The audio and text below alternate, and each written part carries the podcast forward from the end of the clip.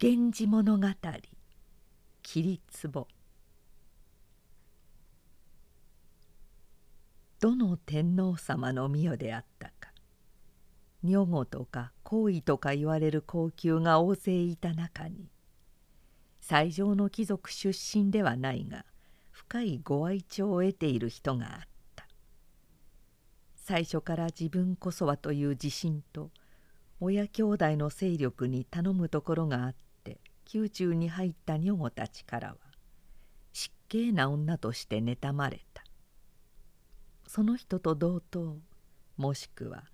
それより地位の低い行為たちは増して嫉妬の炎を燃やさないわけもなかった。夜の音戸の殿居所から下がる朝続いてその人ばかりが召される夜目に見耳に聞いて口をしがらせた恨みのせいもあったか。体が弱くなって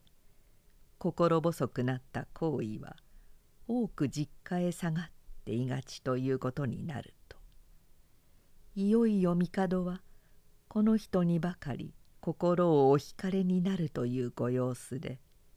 人が何と批評をしようともそれにご遠慮などというものがおできにならない。ご清徳を伝える歴史の上にも暗い影のひとところ残るようなことにもなりかねない状態になった。高官たちも天上役人たちも困って互角性になるのを期しながら当分は見ぬ顔をしていたいという態度をとるほどのご寵愛ぶりであった。唐の国でもこの種類の長期陽花の女の出現によって乱が醸されたなどと陰では言われる。今やこの女性が一天下の災いだとされるに至った。馬界の駅がいつ再現されるかもしれぬ。その人にとってはこらえがたいような苦しい雰囲気の中でもただ深いご愛情だけを頼りにして暮らしていた。父の大納言はもう個人であった。母の未亡人が生まれの良い見識のある女で我が娘を現代に勢力のある派手な家の娘たちに引けを取らせない良き保護者たりえた。それでも体感の講演者を持たぬ行為は何かの場合にいつも心細い思いをするようだった。前生の縁が深かったかまたもないような美しい王子までがこの人からお生まれになった。長期を母とした巫女を早くご覧になりたいおぼしめしから世紀の日数が経つとすぐに皇位親子を宮中へお招きになった。小王子は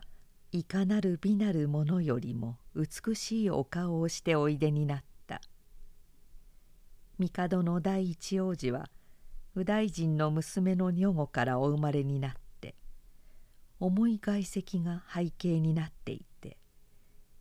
疑いもない未来の皇太子として世の人は尊敬を捧げているが第二の王子の美貌に並ぶことがおできにならぬため。それは王家の長子として大事に遊ばされ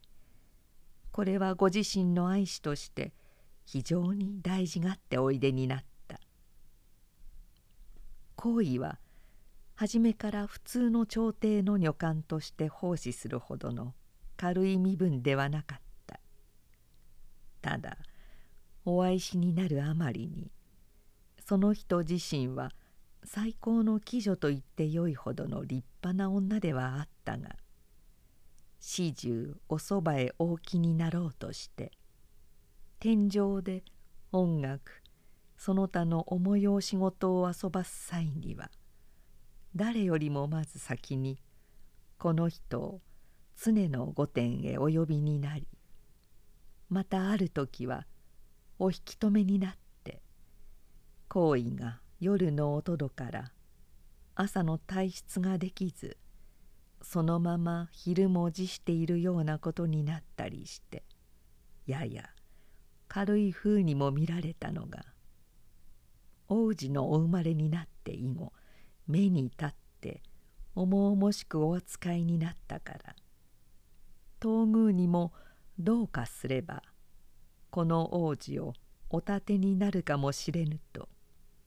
第一の王子のご聖母の女御は疑いを持っていた。この人は帝の最もお若い時に受代した最初の女御であった。この女御がする非難と恨み事だけは無関心にしておいでになれなかった。この女御へすまないという気も十分に持っておいでになった。帝の深い愛を信じながらも悪く言う者と何かの欠点を探し出そうとする者ばかりの宮中に病心なそして無力な家を背景としている心細い行為は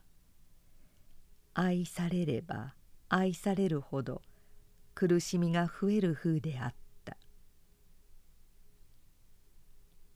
住んでいる御殿は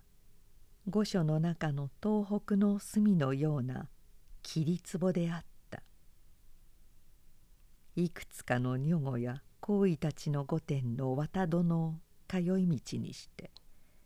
帝がしばしばそこへおいでになり殿井をする行為が上がり下がりしていく霧壺であったから始終眺めていねばならぬ。御殿の住人たちの恨みがかさんでいくのも道理と言わねばならない。召されることがあまり続く頃は内橋とか通い廊下のある戸口とかに意地の悪い仕掛けがされて送り迎えをする女房たちの着物の裾が一度で傷んでしまうようなことがあったりする。またある時はどうしてもそこを通らねばならぬ廊下の戸に錠が刺されてあったりそこが通れねばこちらを行くはずの御殿の人同士が言い合わせて霧壺の行為の通り道をなくして恥ずかしめるようなことなどもしばしばあった。数えきれぬほどの苦しみを受けて行為が心をめいらせているのをご覧になると帝は一層哀れを多くお加えになって清涼殿に続いた高陵殿に住んでいた行為を他へお移しになって桐壺の行為へ休息室としてお与えになった。移された人の恨みはどの高級よりもまた深くなった。第二の王子が3歳におなりになった時に袴着の式が行われた。前にあった第一の王子のその式に劣らぬような派手な準備の費用が宮廷から支出された。それにつけても世間はいろいろに批評をしたが成長されるこの王子の美貌と聡明さとが類のないものであったから。誰も王子を悪く思うことはできなかった。有識者はこの天才的な美しい小王子を見てこんな人も人間世界に生まれてくるものかと皆驚いていた。その年の夏のことである。見やすどころ。大次女の聖母になった行為はこう呼ばれるのである。はちょっとした病気になって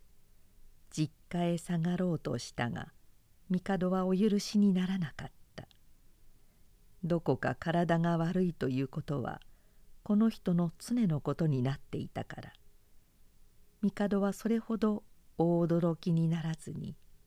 「もうしばらく御所で養生をしてみてからにするがよい」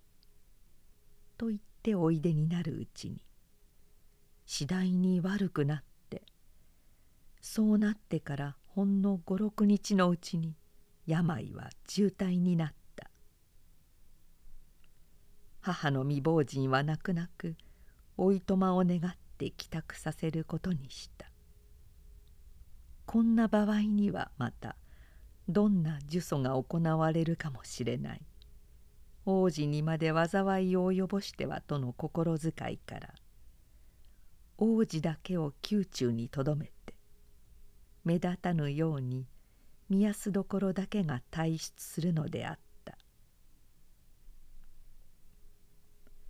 この上とどめることは不可能であると帝はおぼしめして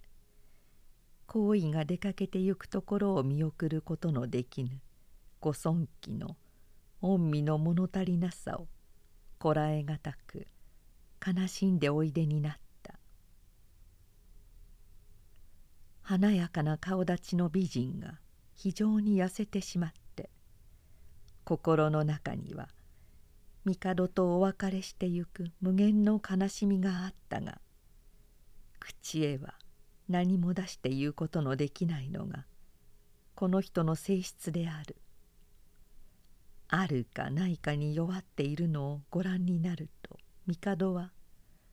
過去も未来も真っ暗になった気が遊ばすのであった。泣く泣くいろいろな頼もしい将来の約束を遊ばされても好意はお返事もできないのである。目つきもよほどだるそうで平勢からなよなよとした人が一層弱々しい風になって寝ているのであったからこれはどうなることであろうという不安が近江心を襲うた。行為が宮中から連射で出てよいご許可の戦時を役人へお下しになったり遊ばされてもまた病室へお帰りになると今行くということをお許しにならない。死の旅にも同時に出るのが我々二人であるとあなたも約束したのだから私を置いて家へ行ってしまうことはできないはずだ」と帝がお言いになるとそのお心持ちのよくわかる女も非常に悲しそうにお顔を見て「限りとって分かるる道の悲しきに以下魔法式は命なりけ。死がそれほど私に迫ってきておりませんのでしたらこれだけのことを息も絶え絶えに言ってなお帝にお言いしたいことがありそうであるが全く気力はなくなってしまった。死ぬのであったらこのまま自分のそばで死なせたいと帝はおぼしめしたが今日から始めるはずの祈祷も高僧たちが承っていてそれもぜひ今夜から始めねばなりませぬ。というようなことも申し上げて方々から行為の退出を促すので別れがたくおぼしめしながらお返しになった。帝はお胸が悲しみでいっぱいになってお眠りになることが困難であった。帰った行為の家へお出しになる。尋ねの使いはすぐ帰ってくるはずであるがそれすら返事を聞くことが待ち遠しいであろうと仰せられた帝であるのに。お使いは「夜半過ぎにお隠れになりました」と言って古代な権家の人たちの泣き騒いでいるのを見ると力が落ちてそのまま御所へ帰ってきた。行為の死をお聞きになった帝のお悲しみは非常でそのまま引きこもっておいでになった。その中でも忘れがたみの王子はそばへ置いておきたくおぼしめしたが母の起伏中の王子が汚れのやかましい宮中においでになる例などはないので皇位の実家へ退出されることになった。王子はどんな大事があったともお知りにならず次女たちが泣き騒ぎ帝のお顔にも涙が流れてばかりいるのだけを不思議にお思いになる風であった。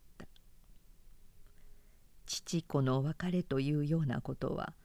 何でもない場合でも悲しいものであるから。この時の帝のお心持ちほどお気の毒なものはなかった。どんなに惜しい人でも意外は意外として扱われねばならぬ。葬儀が行われることになって母の未亡人は意外と同時に仮想の煙になりたいと泣き焦がれていた。そして早々の女房の車に強いて望んで一緒に乗っておたぎの野にいかめしく設けられた式場へ着いた時の未亡人の心はどんなに悲しかったであろう。死んだ人を見ながら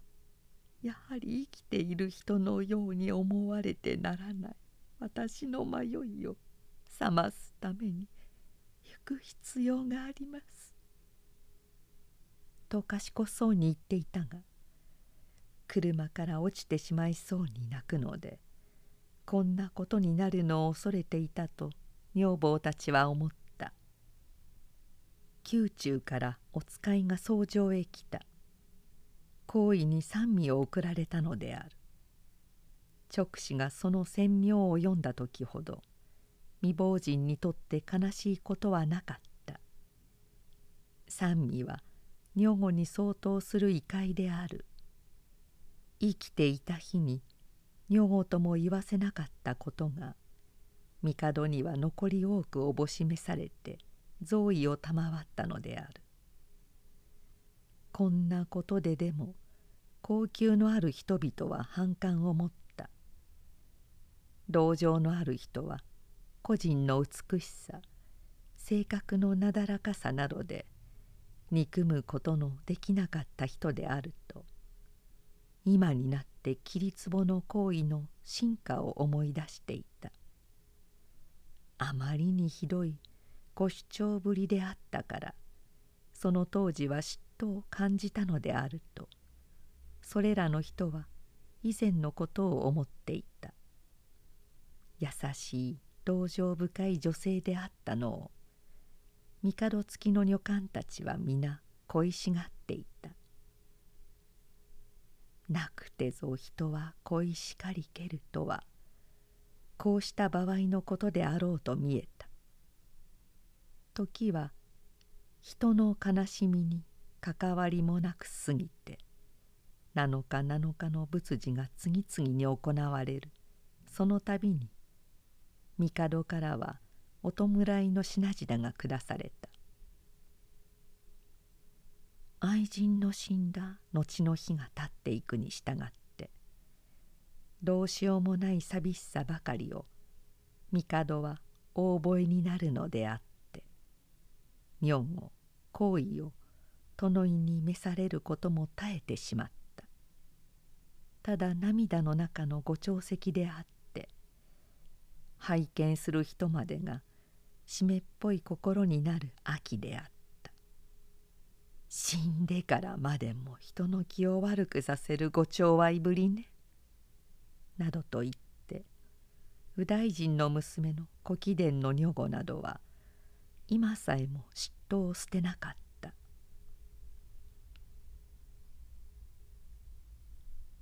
帝は一の王子をご覧になっても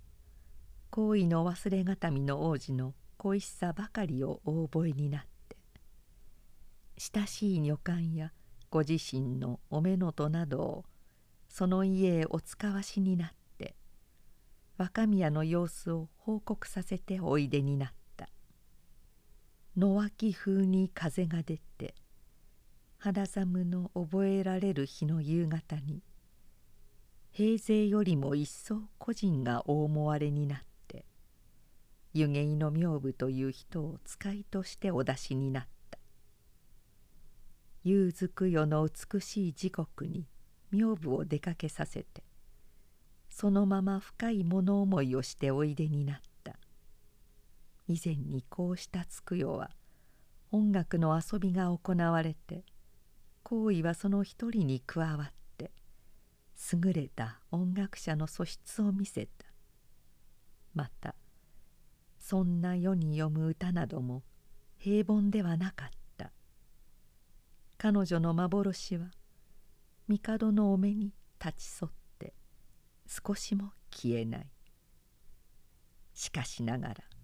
どんなに濃い幻でも瞬間の現実の価値はないのである。女部は故大納言家について車が門から中へ引き入れられた刹那からもう言いようのない寂しさが味わわれた。未亡人の家であるが一人娘のために住まいの外見などにもみすぼらしさがないようにと立派な体裁を保って暮らしていたのであるが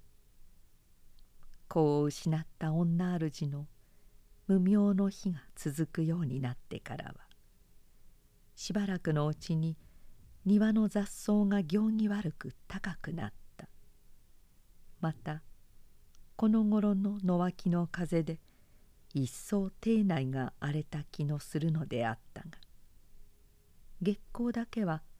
伸びた草にも触らず差し込んだその南向きの座敷に名部を生じて出てきた女主人はすぐにも物が言えないほどまたも悲しみに胸をいっぱいにしていた。娘を死なせました母親がよくも生きていられたものというように運命がただ恨めしゅうございますのにこうしたお使いがあばら屋へおいでくださると。また一層自分が恥ずかしくてなりません。と言って実際こらえられないだろうと思われるほど泣く。こちらへ上がりますとまた一層お気の毒になりまして魂も消えるようでございます。先日内志之助は陛下へ申し上げていらっしゃいましたが私のような浅はかな人間でも本当に悲しさが身にしみます」と言ってからしばらくして女部は帝の仰せを伝えた。当分夢ではないであろうかというようにばかり思われましたがようやく落ち着くとともにどうしようもない悲しみを感じるようになりました。こんな時はどうすればよいのか。せめて話し合う人があればいいのですがそれもありません。目立たぬようにして時々御所へ来られてはどうですか。若宮を長く見ずにいて気がかりでならないしまた若宮も悲しんでおられる人ばかりの中にいて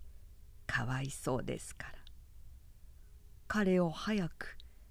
宮中へ入れることにしてあなたも一緒においでなさい。こういうお言葉ですが涙にむせ返っておいでになってしかも人に弱さを見せまいとご遠慮なさらないでもないご様子がお気の毒でただおおよそだけを承っただけで参りました」と言ってまた帝のおことづての他のご消息を渡した。涙でこの頃は目も暗くなっておりますが過分な。かたじけない仰せを巧妙にいたしまして。未亡人はお踏みを拝見するのであった。時が経てば少しは寂しさも紛れるであろうかと。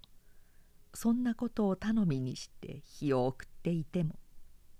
日が経てば経つほど悲しみの深くなるのは困ったことである。どうしているかとばかり思いやっている子供も揃った両親に育てられる幸福を失ったものであるから。子を失ったあなたにせめてその子の代わりとして面倒を見てやってくれることを頼むなどこまごまと書いて終わりになった。宮城野の梅雨吹き結ぶ風の音に小萩が上を思いこそやれ。という音歌もあったが未亡人は湧き出す涙が妨げて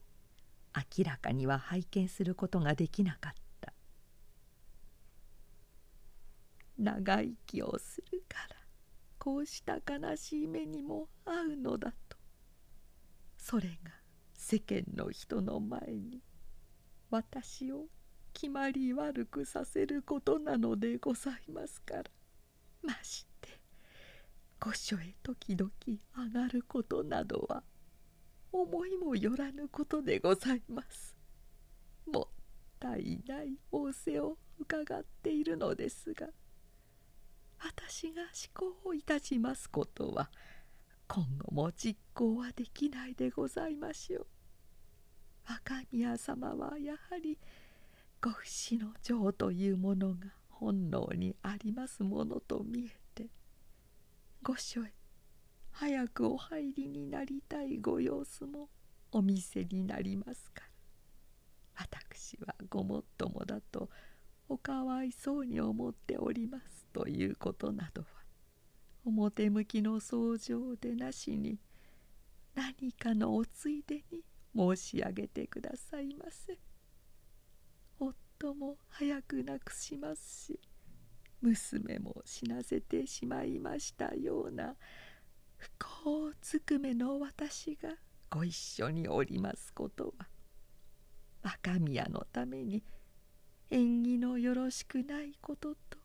恐れ入っております」などと言ったそのうち若宮ももうお休みになったまたお目覚めになりますのをお待ちして若宮にお目にかかりまして詳しくご様子も陛下へご報告したいのでございますが使いの私の帰りますのをお待ちかねでもいらっしゃいますでしょうからそれではあまり遅くなるでございましょう。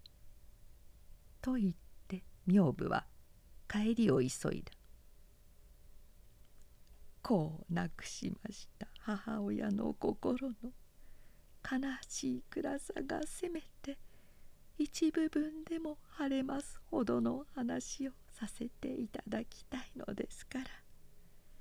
公のお使いでなく気楽なお気持ちでお休みがてらまたお立ち寄りください以前は嬉しいことでよくお使いにおいでくださいましたのでしたがこんな悲しい直視であなたをお迎えするとはなんということでしょう。返す返す運命が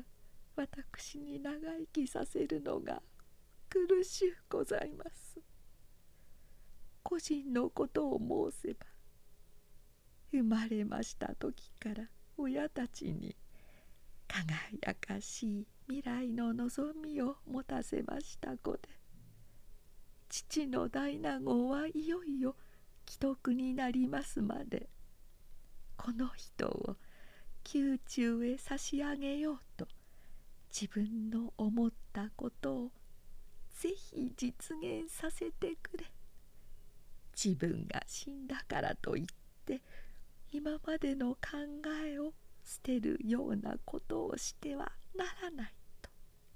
何度も何度も遺言いたしましたが確かな後援者なしの見扱いはかえって娘を不幸にするようなものではないだろうかとも思いながら私にいたしましてはただ遺言を守りたいばかりに陛下へ差し上げましたが過分なご愛情を受けましてそのお光でみすぼらしさも隠していただいて娘はお仕えしていたのでしょうが皆さんのご嫉妬の積もっていくのが重荷になりまして。寿命で死んだとは思えませんような死に方をいたしましたのですから。陛下のあまりに深いご愛情がかえって恨めしいように盲目的な母の愛から私は思いもいたします。こんな話をまだ全部も言わないで。未亡人は涙でむせ返ってしまったりしているうちにますます信仰になった。それは陛下も仰せになります。自分の心でありながらあまりに穏やかでないほどの愛しようをしたのも前生の約束で長くは一緒におられぬ二人であることを意識せずに感じていたのだ。自分らは恨めしい因縁でつながれていたのだ。自分は即位してから誰のためにも苦痛を与えるようなことはしなかったという自信を持っていたがあの人によって追ってならぬ女の恨みを追いついには何よりも大切なものを失っ悲しみに暮れて以前よりももっと愚劣なものになっているのを思うと自分らの前生の約束はどんなものであったか知りたいとお話になって湿っぽいご様子ばかりをお見せになっています。どちらも話すことにきりがない。女房は泣く泣くもう非常に遅いようですから。覆命は今晩のうちにいたしたいと存じますから」と言って帰る支度をした。落ち際に近いつくよの空が澄み切った中を涼しい風が吹き人の悲しみを促すような虫の声がするのであるから帰りにくい。鈴虫の。声の限りを尽くしても長きよ。開かず降る涙かな。車に乗ろうとして女房はこんな歌を口ずさんだ「いとどしく虫の音刺激朝中に梅雨起きそうる雲の上人帰ってご訪問が恨めしいと申し上げたいほどです」と未亡人は女房に言わせた。一生を凝らせた贈り物などする場合でなかったから個人の形見ということにして唐絹と物一揃えに紙上げの用具の入った箱を添えて送った若い女房たちの行為の死を悲しむのは無論であるが宮中住まいをしなれていて寂しく物足らず思われることが多くお優しい帝のご様子を思ったりして若宮が早く御所へお帰りになるようにと促すのであるが不幸な自分がご一緒に上がっていることもまた世間に非難の材料を与えるようなものであろうしまたそれかといって若宮とお別れしている苦痛にもこらえきれる自信がないと未亡人は思うので結局若宮の宮中入りは実効性に乏しかった。御所へ帰った女房はまだ酔いのままでご寝室へ入っておいでにならない帝を気の毒に思った。中庭の秋の花の盛りなのを愛していらっしゃる風を遊ばして文様でない女房四五人をおそばに置いて話をしておいでになるのであった。この頃始終帝のご覧になる者は幻想皇帝と楊貴妃の恋を題材にした博楽天の長言歌を亭主院が絵に遊ばして伊勢や貫之に歌をお読ませになった巻物でその他日本文学でも信濃でも愛人に別れた人の悲しみが歌われたものばかりを帝はお読みになった。帝は女房にこまごまと大納言家の様子をお聞きになった。身にしむ思いを得てきたことを女房は外へ声をはばかりながら申し上げた。未亡人のご返事を帝はご覧になる。もったいなさをどう始末いたしてよろしゅうございますやら。こうした仰せを承りましても愚か者はただ悲しい悲しいとばかり思われるのでございます。荒き風防ぎし影の彼氏より小萩が上ぞ静心なき」というような歌の価値の疑わしいようなものも書かれてあるが悲しみのために落ち着かない心で読んでいるのであるからと寛大にご覧になった。帝はある程度までは抑えていねばならぬ悲しみであるとおぼしめすがそれがご困難であるらしい。初めて桐壺の行為の上がってきた頃のことなどまでがお心の表面に浮かび上がってきては一層暗い悲しみに帝をお誘いした。その当時しばらく別れているということさえも自分にはつらかったのに。こうして一人でも生きていられるものであると思うと自分は偽り者のような気がするとも帝はお思いになった。死んだ大納言の遺言を苦労して実行した未亡人への報いは行為を高級の一段高い位置に据えることだ。そうしたいと自分はいつも思っていたが何もかも皆夢になった」とお言いになって未亡人に限りない同情をしておいでになった。しかしあの人はいなくても若宮が天使にでもなる日が来れば個人に妃の位を送ることもできる。それまで生きていたいとあの婦人は思っているだろう」などという仰せがあった。女房は送られたものをお前へ並べた。これがからの幻術師が高いの楊貴妃に貼って得てきた玉のかんざしであったらと。帝はかいないこともお思いになった。尋ねゆく。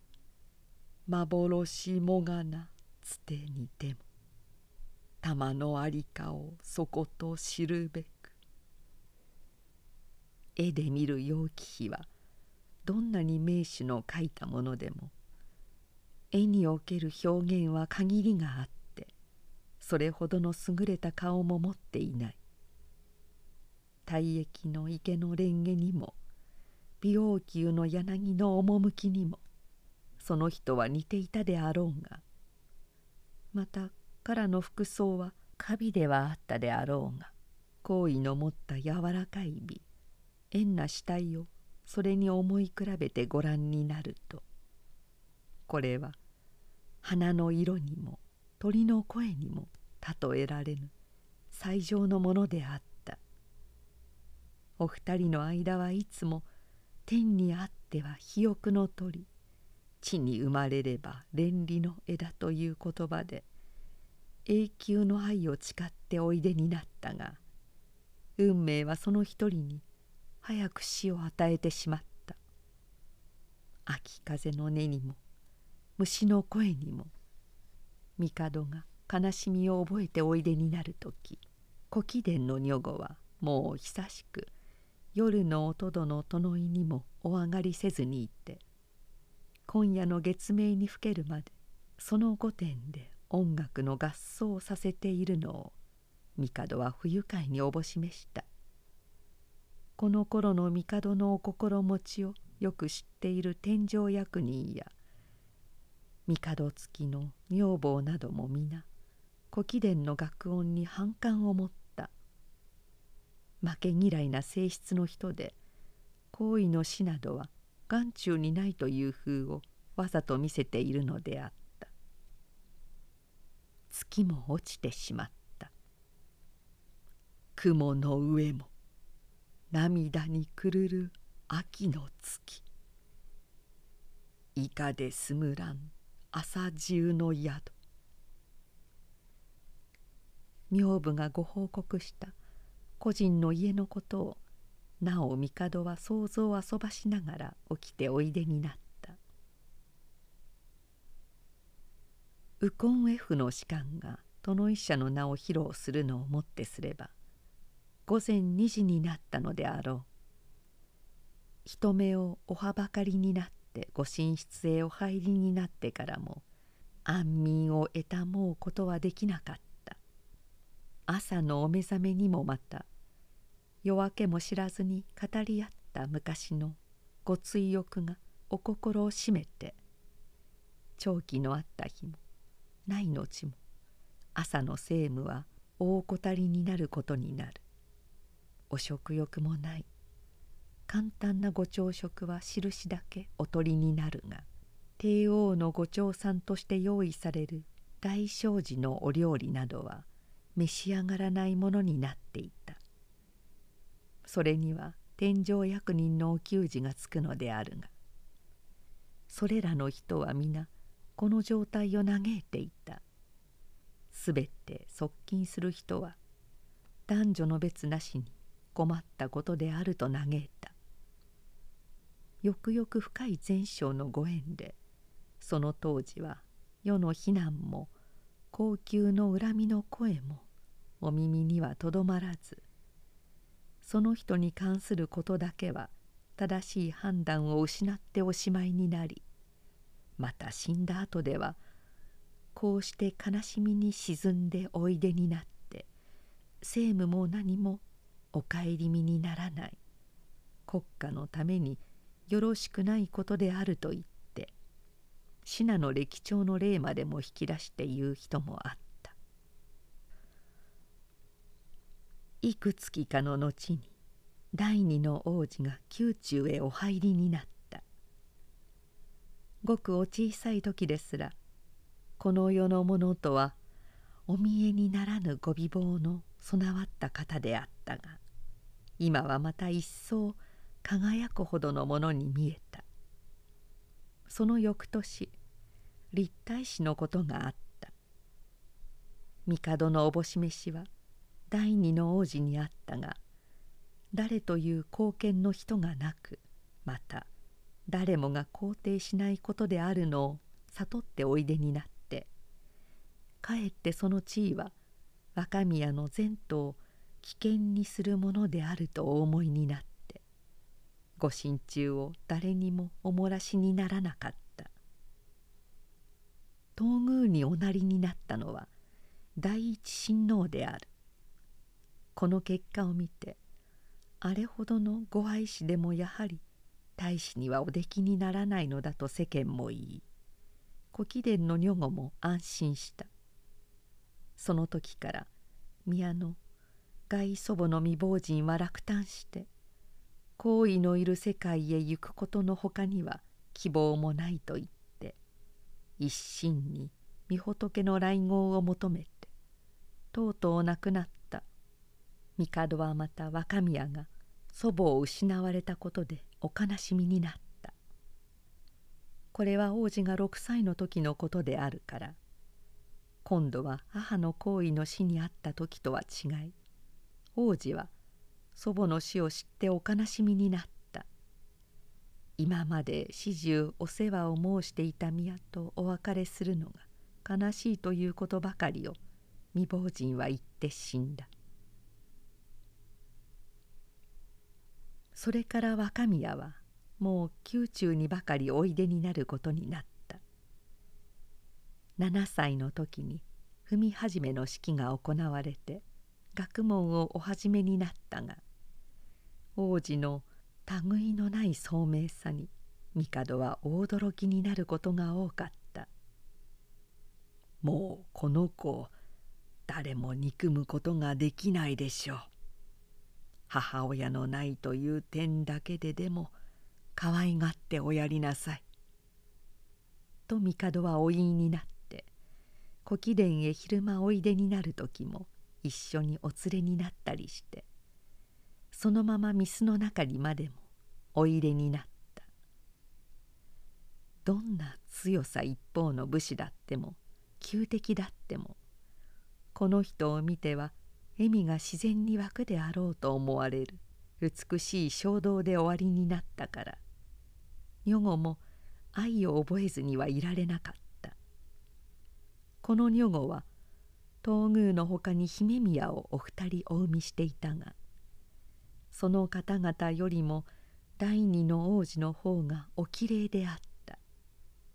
姫宮方もお隠れにならないで賢い遊び相手としてお扱いになった。学問はもとより音楽の才も豊かであった。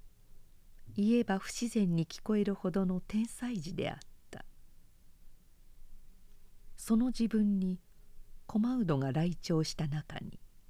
上手な人相味のものが混じっていた。帝はそれをお聞きになったが宮中へお呼びになることは定寺院の追い増めがあっておできにならず誰にも秘密にして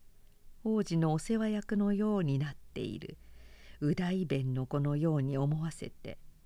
王子を外人の旅宿する航路館へおやりになった。僧人は不審そうに神戸をたびたび傾けた。国の親になって最上の位を得る人相であってさてそれでよいかと拝見すると。そうなることはこの人の幸福な道でない。国家の忠責になって帝王の補佐をする人として見てもまた違うようです」と言った。弁も感覚のよくできる堪忍であったから必死をもってする駒うどとの問答には面白いものがあった。詩の贈答もして駒うどはもう日本の旅が終わろうとする後に臨んで珍しい高貴の層を持つ人に会ったことは今更にこの国を離れがたくすることであるというような意味の策をした。若宮も送別の意味を詩にお作りになったがその詩を非常に褒めていろいろなその国の贈り物をしたりした。朝廷からも駒の送人へ多くの貸品があった。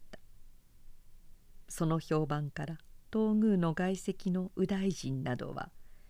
第二の王子と駒の送人との関係に疑いを持った。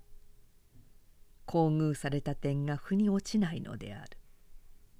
聡明な帝は駒うどの言葉以前に王子の将来を見通して幸福な道を選ぼうとしておいでになった。それでほとんど同じことを占った僧人に価値をお認めになったのである。資本以下の謀反親王などで心細い皇族としてこの子を置きたくない。自分の代もいつ終わるかもしれぬのであるから将来に最も頼もしい位置をこの子に設けておいてやらねばならぬ。進化の列に入れて国家の忠責たらしめることが一番よいとこうお決めになって以前にも増していろいろの勉強をおさせになった。大きな天才らしい点の現れてくるのをご覧になると人心にするのが惜しいというお心になるのであったが親王にすれば天使に変わろうとする野心を持つような疑いを当然受けそうにお思われになった。上手な運命占いをする者にお尋ねになっても同じような答申をするので元服後は源姓を賜って源氏の何がしとしようとお決めになった。年月がたっても帝は桐壺の行為との死別の悲しみをお忘れになることができなかった。慰みになるかとおぼしめして美しい評判のある人などを高級へ召されることもあったが結果はこの世界にはご好意の美に準ずるだけの人もないのであるという失望をお味わいになっただけである。そうした頃先帝帝のいとこあるいはおじぎみの第四の内親王でお美しいことを誰も言う方で母君のお妃が大事にしておいでになる方のことを帝のおそばに奉仕している内志之助は先帝の宮廷にいた人で妃宮へも親しく出入りしていて内親王の御幼少時代をも知り現在でもほのかにお顔を拝見する機会を多く得ていたから帝へお話しした「お隠れになりました。宮安所のご要望に似た方を。三代も宮廷におりました私すらまだ見たことがございませんでしたのに。妃宮様の内親王様だけがあの方に似ていらっしゃいますことに初めて気がつきました。非常にお美しい方でございます。もしそんなことがあったらと近江心が動いて先帝の妃宮へ姫宮のご主題のことを懇切にお申し入れになった。お妃はそんな恐ろしいこと東宮のお母様の女房が「並外れな強い性格で桐壺の行為が露骨ないじめ方をされた例もあるのにとおぼしめして話はそのままになっていた。そのうちお妃もお隠れになった。姫宮がお一人で暮らしておいでになるのを帝はお聞きになって「女御というよりも自分の娘たちの内親王と同じように思って世話がしたい」となおも熱心に入題をおすすめになった。こうしておいでになって母宮のことばかりを思っておいでになるよりは宮中のご生活にお帰りになったら若いお心の慰みにもなろうとお月の女房やお世話係の者がいい。兄君の兵部教親王もその説にご賛成になって。それで先帝の第四の内親王は到底の女御におなりになった。御殿は藤壺である。内志之助の話の通りに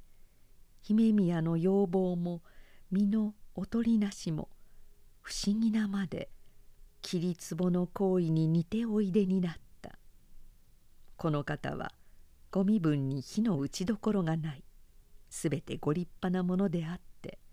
誰も貶める言葉を知らなかった。桐壺の行為は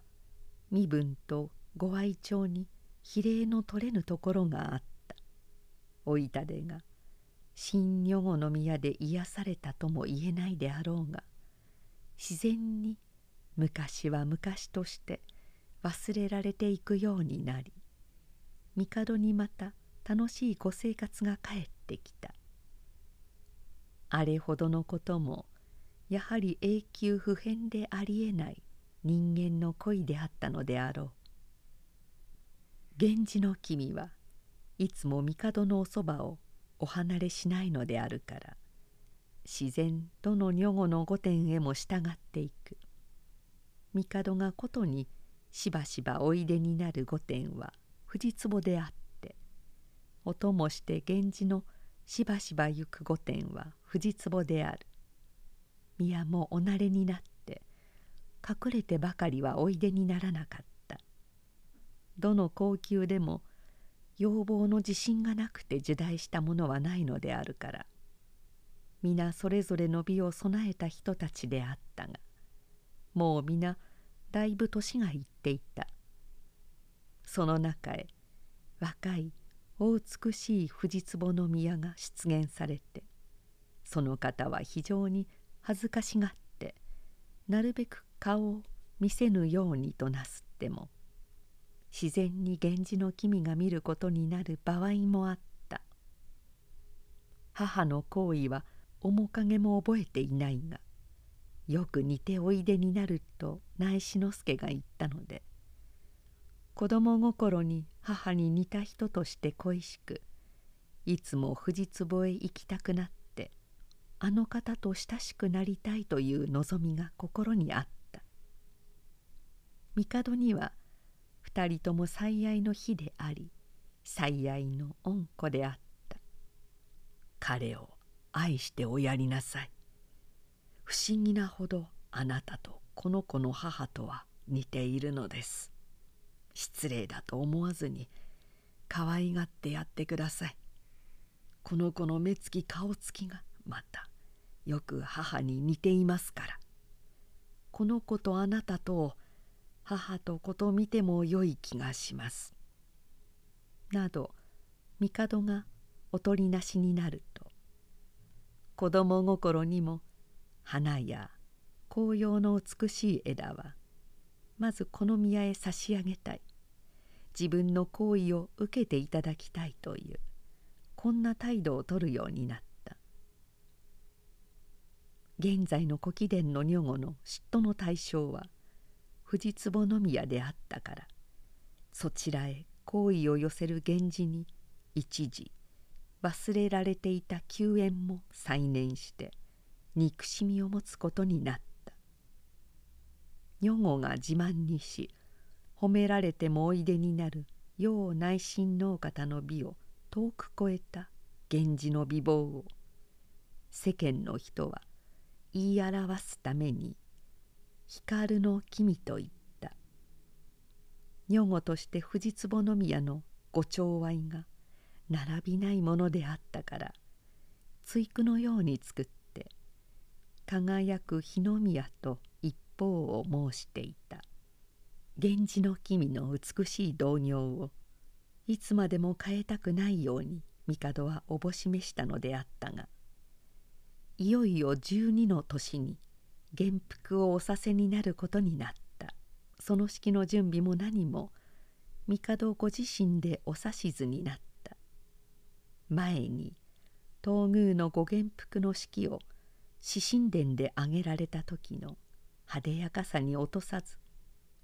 その日官人たちが各階級別々に授かる共演の支度を蔵領国葬院などでするのは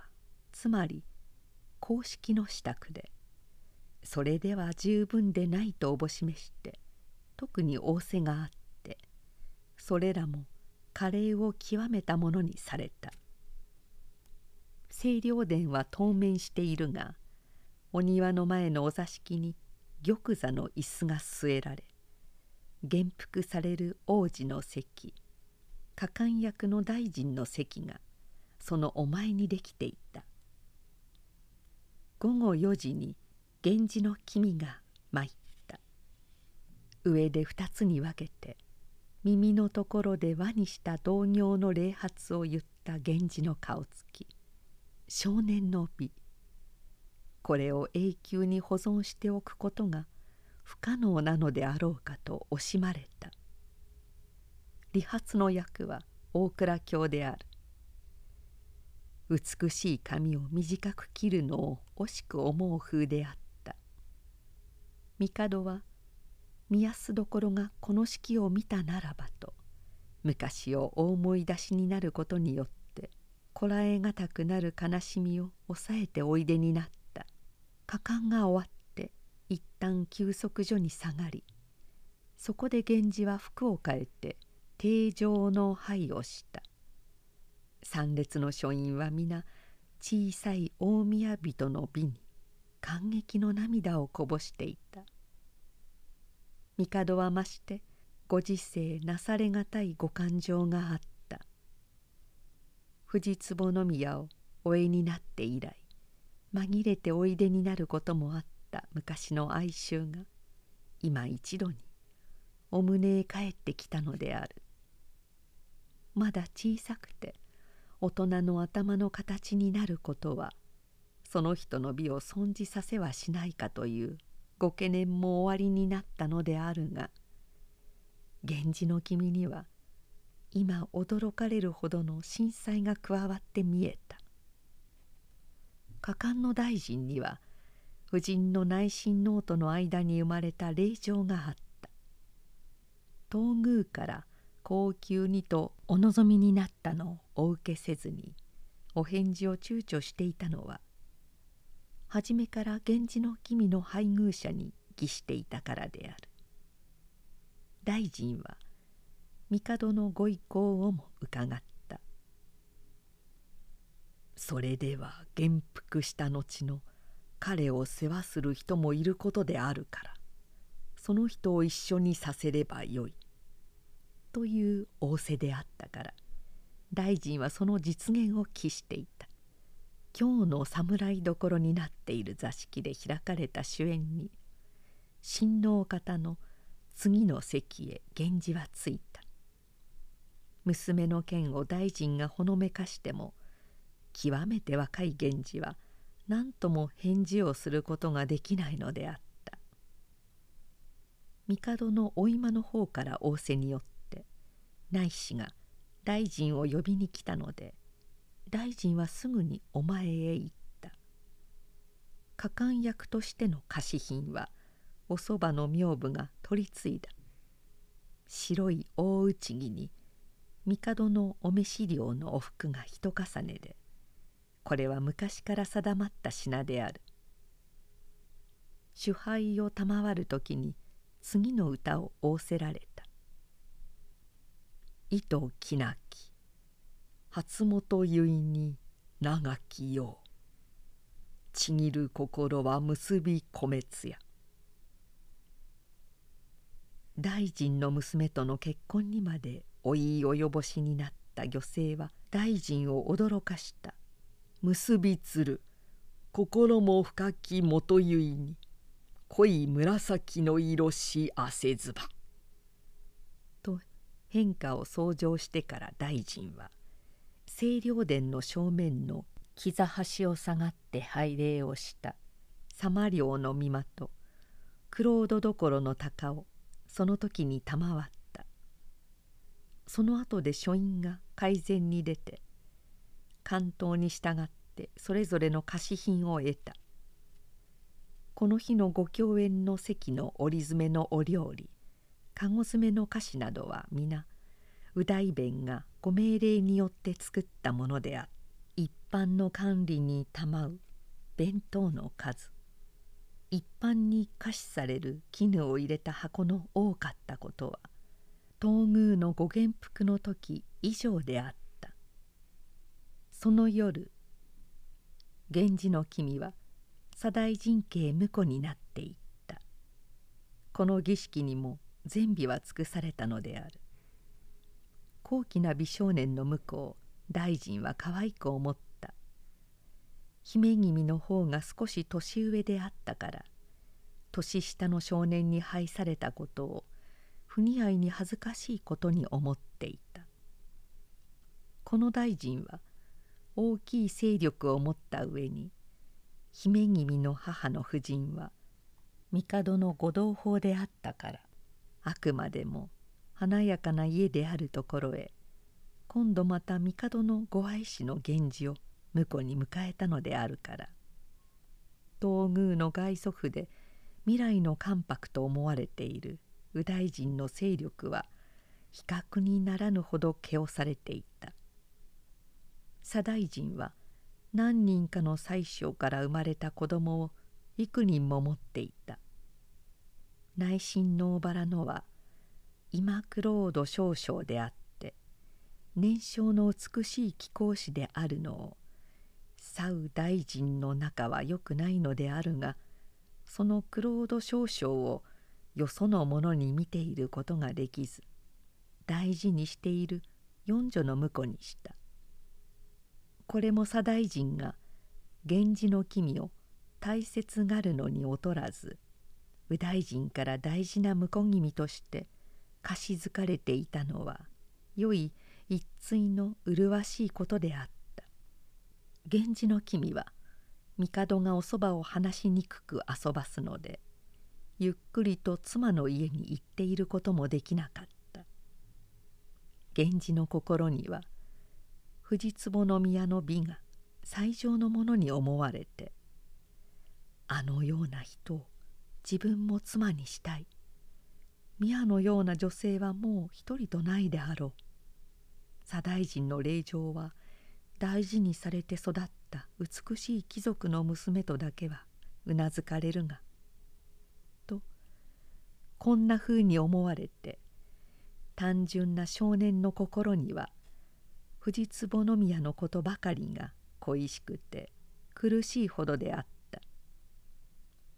元服後の源氏はもう藤壺の御殿の御の中へは入れていただけなかった。ことや笛の音の中にその方がお弾きになる者の声を求めるとか今はもう